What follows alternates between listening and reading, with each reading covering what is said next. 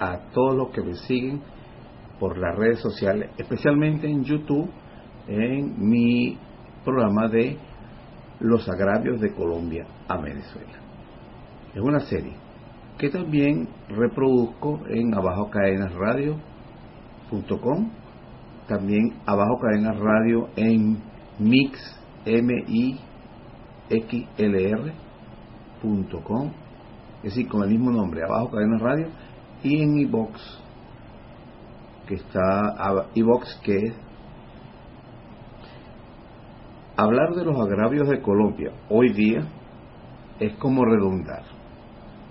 Colombia, como ustedes han visto, está, digamos, es la punta de lanza de la satanización del gobierno chavista. Pero, como yo he dicho muchísimas veces en diferentes medios, bien por escrito, por la por medios, eh, digamos, de radio, YouTube, eh, videos, bueno, en diferentes formas. He dicho que ese ataque contra el chavismo es solamente la excusa.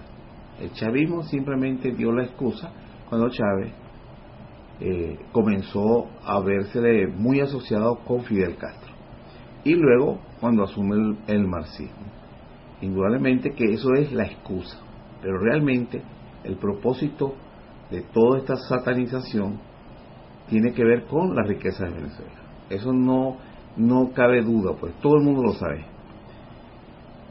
Lo que sí hay que hacer énfasis, o lo que vengo haciendo énfasis hace tiempo, es en la actitud de Colombia.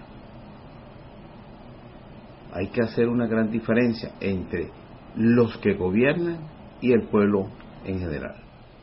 Esto no quiere decir que no tengamos la diferencia de que tiene todo ser humano, pero en Colombia ha gobernado siempre lo que se conoce como la oligarquía neogranadina, que siempre ha sido enemiga de Venezuela, siempre. Son los herederos de Santander, los que creen en Santander, y que, como bien se conoce, oligarquía es el gobierno de pocos, de familias, pues que han gobernado ese país, y que el libertador Simón Bolívar tuvo una gran gran afecto por ellos, al punto en que la capital, el centro del poder, lo trasladó a Bogotá, que era la capital de lo que se conoció como Colombia, la creada por el Libertador, pero que en Colombia la capital nunca fue tocada como si fue Caracas en la guerra de independencia. Es eso fue quedó en gran parte destrozada la, la familia oligárquica de la época. Algunos murieron o muchos pelearon en la guerra y otros se fueron. En cambio Colombia se mantuvo intacto. Entonces y como el libertador con todo lo grande que pudo haber sido y sus propósitos de unión venía de familia oligárquica de las más grandes de las más importantes de Venezuela entonces ¿dónde podía estar más cómodo que en Bogotá, aunque la mayor parte del tiempo no estaba allí, y gobernaba Santander. De allí surgieron pues muchas rencillas porque los venezolanos que conducían la guerra eran la gente del pueblo.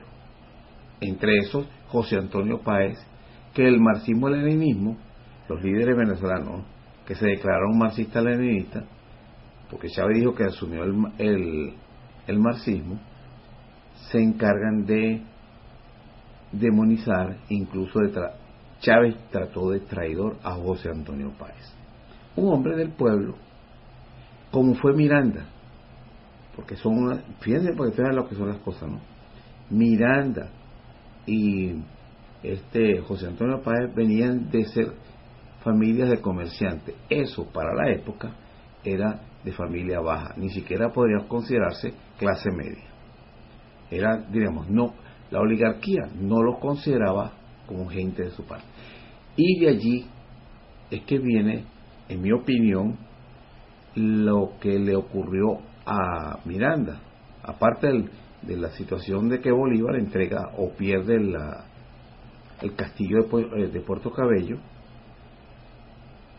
que era, digamos, el más importante que había en la Primera República, y entonces el Francisco de Miranda capitula. No tenían armas, habían quedado prácticamente desoladas eh, las fuerzas patriotas de aquella época, porque eran muy pocas, y sin armas, mucho menos. Entonces, un grupo de venezolanos de la época, donde se incluye el Libertador, entregaron a Miranda. Pero yo digo que lo entregan porque realmente no podían asentar la oligarquía del momento, o los miembros de la familia oligárquica del momento, que Miranda fuera el jefe, a pesar de que traía un, gran prestigio del exterior, de haber luchado en Europa, sino que era su origen. Incluso, cuenta la historia, que el rey había obligado a los miembros de la oligarquía a aceptar a Miranda, por, porque según aparentemente Miranda había venido a Venezuela como un representante o un espía del rey. Entonces lo tenían en buen estima, primero por, los, por la, su trayectoria en Europa, cuando en realidad él quería la liberación de, de Venezuela y de América, pero especialmente Venezuela. Entonces, por esa razón el rey escribe que a esa persona, a Francisco de Miranda, tenían que tratarlo y respetarlo y aceptar pues su dirección. Indudablemente que cuando él firma la capitulación, entonces ven la excusa perfecta para entregárselo a los españoles. De allí surge un salvoconducto para el Libertador para viajar a Europa, habiendo sido el principal jefe patriota en el castillo de Puerto Cabello. Eso, eso es lo que comprueba de que tenían que haber llegado a un tipo de acuerdo especial para, eh, para que el Libertador pudiera salir libremente mientras el otro se iba preso pero por la razón que les estoy dando, eran gente del pueblo. Ahora, gente del pueblo patan al suelo, y eso no es peyorativo, sino eh, Maduro vivía reconociendo que él ha sido chofer, que ha sido una persona de extracto social bajo, igual que este Chávez cuando dice que él vendía conservas y bueno, era una familia pobre, campesina. Y estos campesinos despotricando de Páez que en su momento, los venezolanos de esa época dijeron, no nos calamos más el engreimiento de la oligarquía neogranadina. Entonces viene Chávez a llamar traidor a Páez cuando él andaba alabando a Álvaro Uribe Vélez. Él llegó a decir, aquí este es un gran bolivariano, un hombre muy culto y muy capaz y conoce mucho la historia de Bolívar y todo. Y en ese momento Chávez, para ese momento, Chávez pensaba que Uribe no era paramilitar, no había sido paramilitar, ni estaba vinculado a Pablo Escobar, ni la DEA lo había vinculado día, D-E-A, sí, D-I-A, no lo había vinculado con, eh, digamos, con los narcotraficantes, en cuanto a la facilitación de los permisos para los aeropuertos. ¿Eso acaso no, no, no lo sabía? Pero bueno, Chávez se desvivía hablando bien de, de Uribe. Después se hicieron enemigos. Y lo mismo le pasó con Santos, hablando bien de, de Santos que no nos van a, a descarrilar. Entonces, todos esos disparates. Pero fíjense ustedes, después se dan cuenta de que han sido engañados, porque es una hipócrita, esa oligarquía es hipócrita y no, digamos, no acepta al venezolano porque los consideran que no vienen de su categoría, no son de su nivel, digamos, eh, familiar y de, y de tradiciones, digamos, de, de la época o de, de herederos de qué sé yo, de qué cosa de España. Entonces, pero a ese para que te vean la clase de personas que son muy emotivas, estos revolucionarios marxistas-leninistas, y lo repito, porque Chávez dijo que asumía el marxismo. El socialismo de ellos es marxista. Y hasta que no rectifiquen eso, se lo tengo que decir. Porque ellos no, el socialismo de ellos no es democrático, es marxista-leninista, que no es democrático. El socialismo sí es democrático. Acepta la pluralidad y quien gobierna es el pueblo, no la, la cúpula del cogollo que está arriba. Bueno, haciendo eh, referencia a esto, tenemos 200 años que la oligarquía neogranadina arremete contra Venezuela. 200 años. No es ahora cuando Duque, Santos, Uribe, no. Que hipócritamente cuando comenzaron pensando que podían envolver a Chávez, lo trataban. Hasta que Santos llegaron. Y bueno, vivían dándose, como se dice, caricias verbales hasta que, bueno, terminaron por darse cuenta que ninguno de ellos se respetaba, ninguno en realidad se buscaba el bienestar del otro. Aunque yo creo que de parte de Chávez y de, esa, de este Maduro, sí, porque son, digamos, estas personas que creen que, un, que la historia, los, los de la oligarquía neogranadina, algún día los iban a aceptar, a pesar de que los trataran en algún momento con mucha deferencia. Pero de ellos, de esa oligarquía, el venezolano no debe esperar nunca que sean sinceros, leales a lo que ellos dicen el ideal del libertador, ni a la amistad, ni a la hermandad que a veces nos dicen que tienen. Hablo de la oligarquía, no estoy hablando del pueblo colombiano, que podemos tener toda clase de diferencias como todos los pueblos, como todos los seres humanos, como todos los vecinos, como toda la familia. Pero la oligarquía neogranadina, encabezada en este momento por uno de sus representantes, este Iván Duque, esa siempre ha sido enemiga de Venezuela. ¿Cómo lo demuestra la recopilación que les he estado mostrando de los agravios de Colombia y Venezuela recopilación que, que hizo Marco Antonio Ángeles en su libro Los agravios de Colombia Venezuela, que he estado compartiendo con ustedes. Y que hoy día, gracias a esa emotividad de Chávez, a esa falta de comprensión de la historia real y no la emotiva esa que, que se inventan los marxistas leninistas, que si tratar de de crear una ideología, oh, perdón, de revivir una ideología globalizadora que forma parte de la agenda sionista, creado por un banquero como los Rothschild, financiando a Carlos Marx. Ideología creada, el marxismo, pues, creada para sustituir a la Iglesia Católica. Y no solamente a la Iglesia Católica, sino también a los gobiernos de los países diríamos, desechables. Como dijo Trump, a los países de mierda.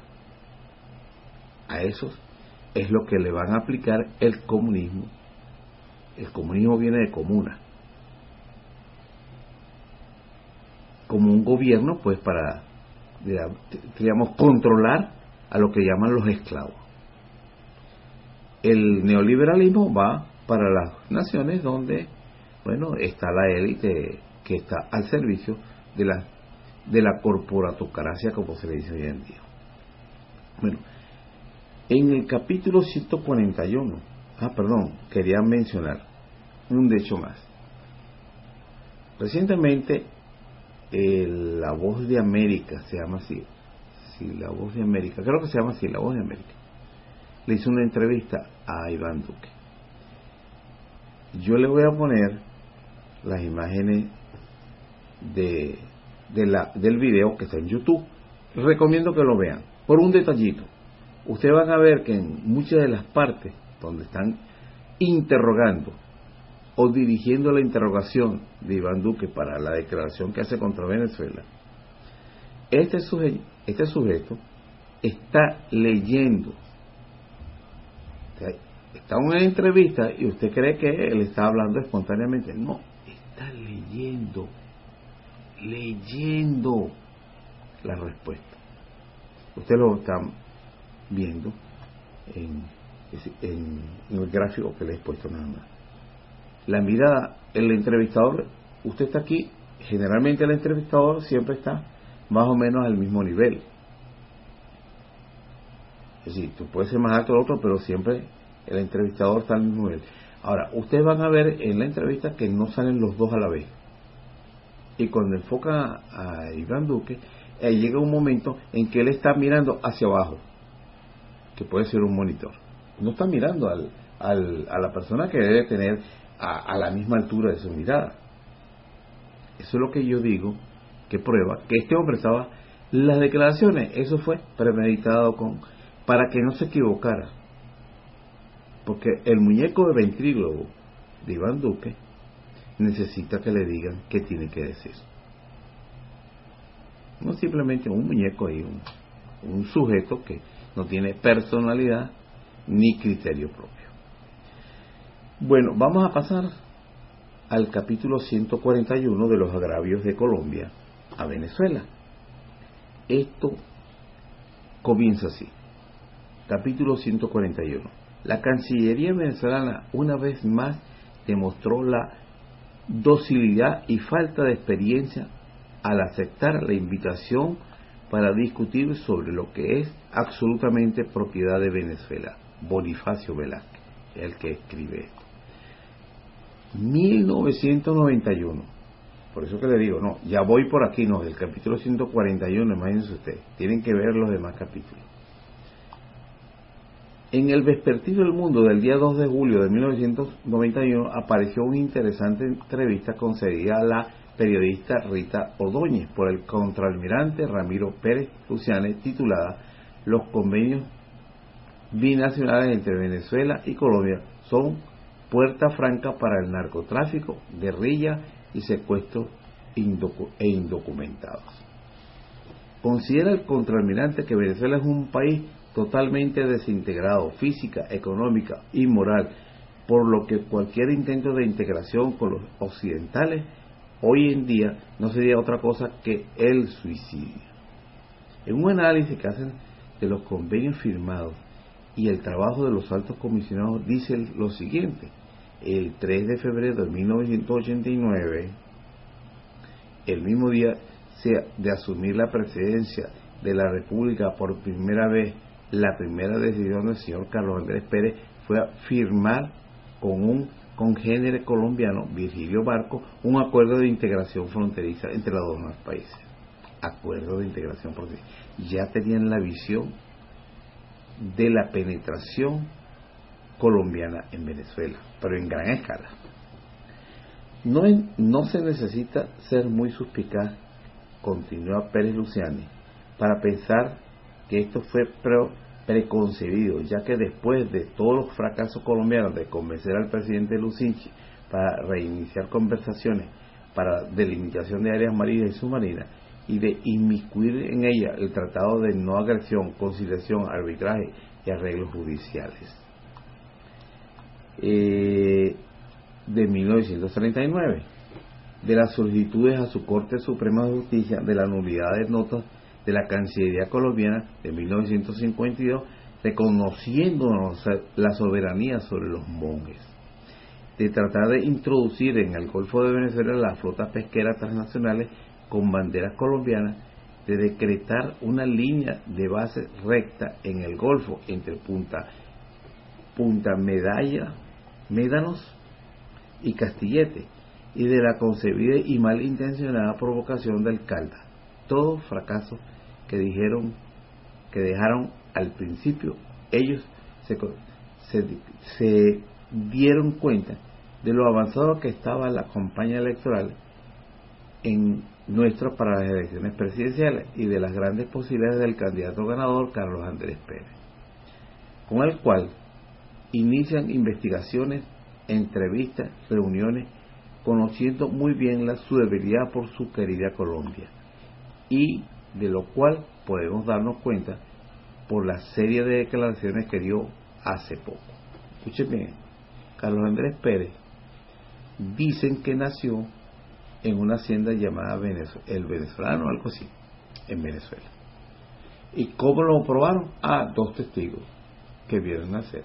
Así, así hacen las trampas, hacían las trampas, no sé si ahora lo hacen para hacer que los muchachos que nacen en Colombia los, también los registran en Venezuela. En Colombia los registran como es, pues va al hospital, lo que sea, y dan el registro.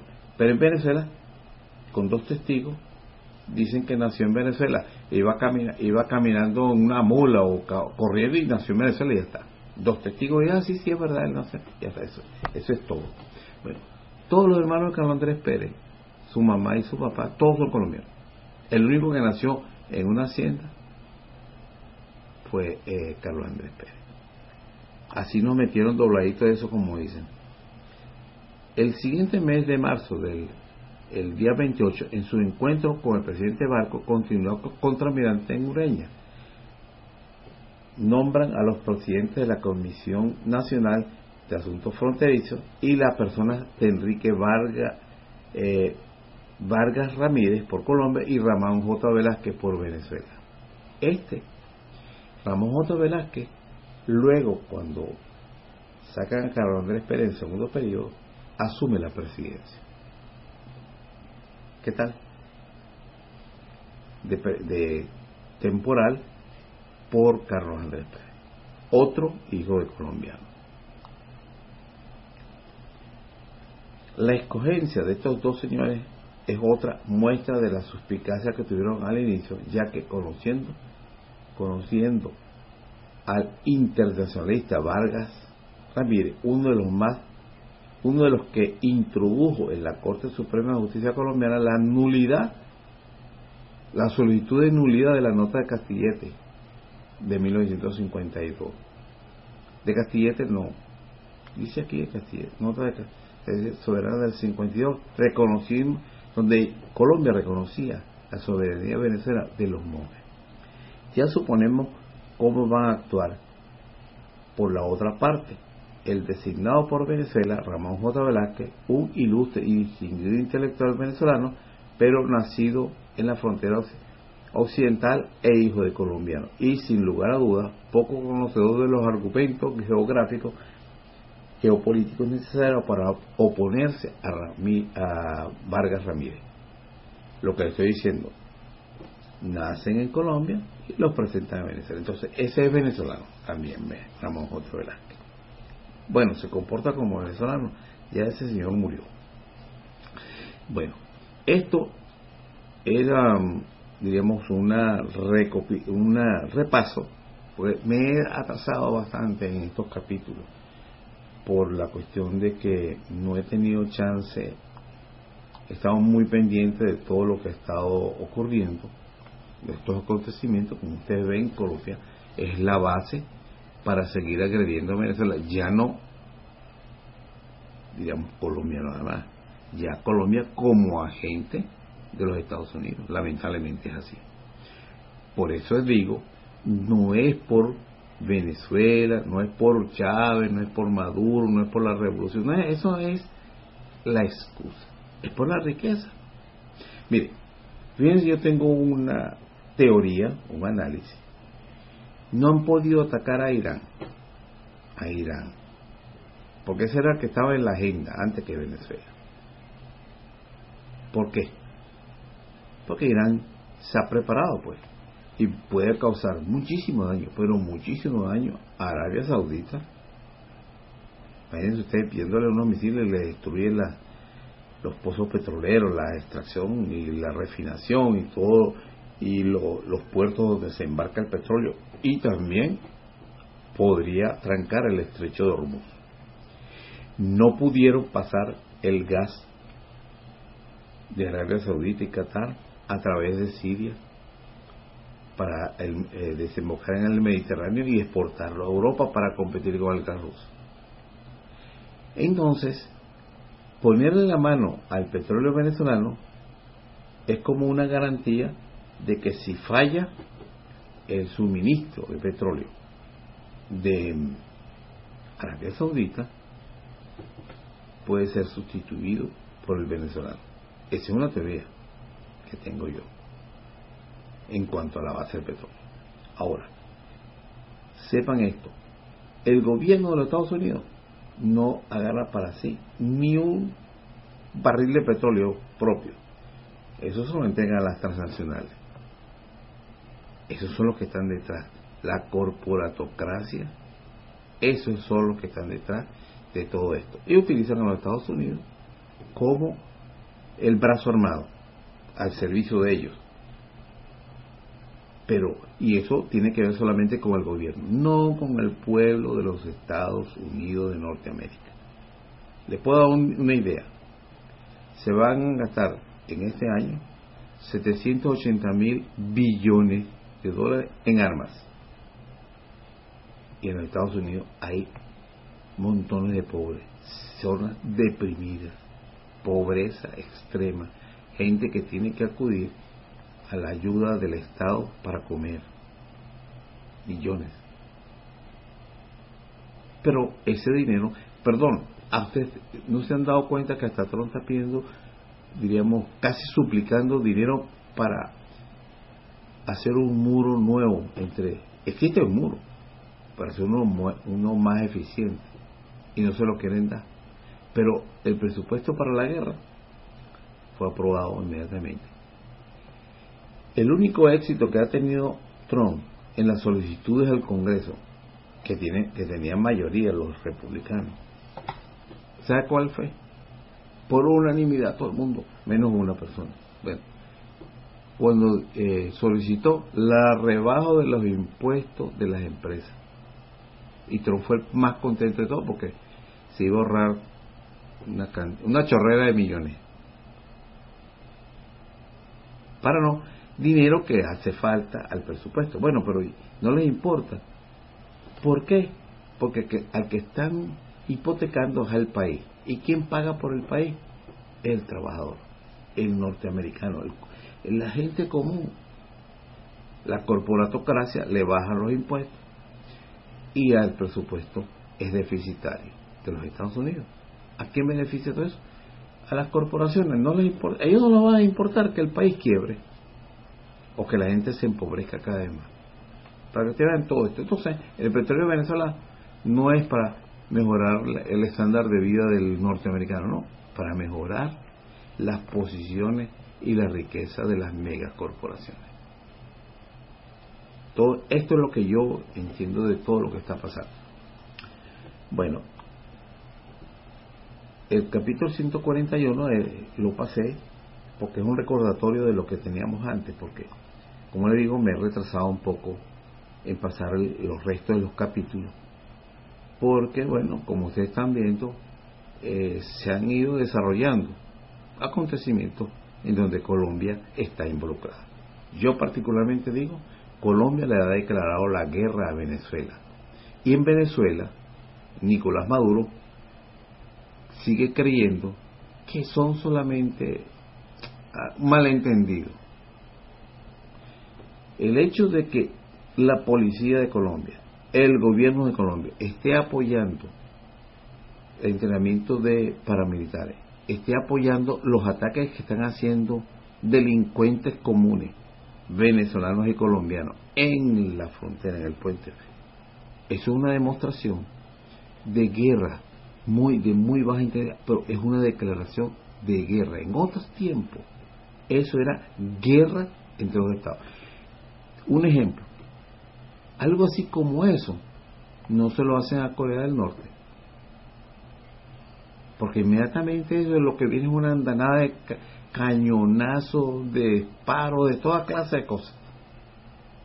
En, mira lo que está ocurriendo entre India y Pakistán apenas un pequeño enfrentamiento, se dan con todo, menos con las bombas atómicas que tienen.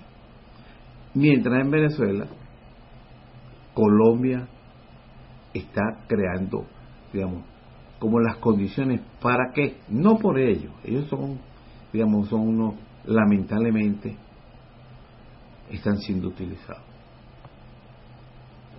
Repito, el gobierno de los Estados Unidos está al servicio de la corporatocracia.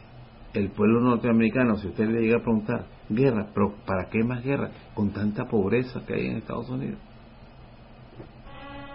Todas las fábricas se la La corporatocracia norteamericana se llevó toda la fábrica, factoría, invenciones, todos lo llevaron al exterior. ¿A qué beneficia eso? todo.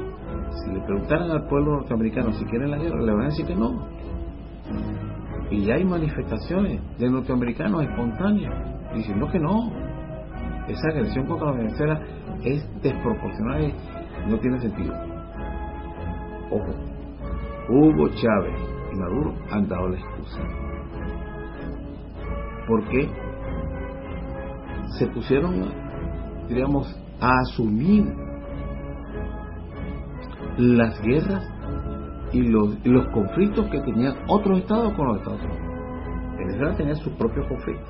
Bueno, pero esto no le bastó eso y se pusieron a asumir los conflictos de Cuba, de Irak, de Siria, de Libia. Chávez hizo un, su mejor amigo era Gaddafi, Saddam Hussein, Bashar al-Assad, Fidel Castro. puede ser buenos amigos, pero se involucraba en todos los problemas de ellos. Entonces terminó Estados Unidos diciendo, bueno, vamos, el gobierno, ¿no? Y le atendió el reto, parece como hasta un campeón y un retador. Venezuela se puso de retador. Bueno, Hugo Chávez y se pusieron de retador. En una categoría que no está. Sabemos que sí había intervención de Estados Unidos para sacar a Maduro, a Chávez, pues todo eso lo sabemos.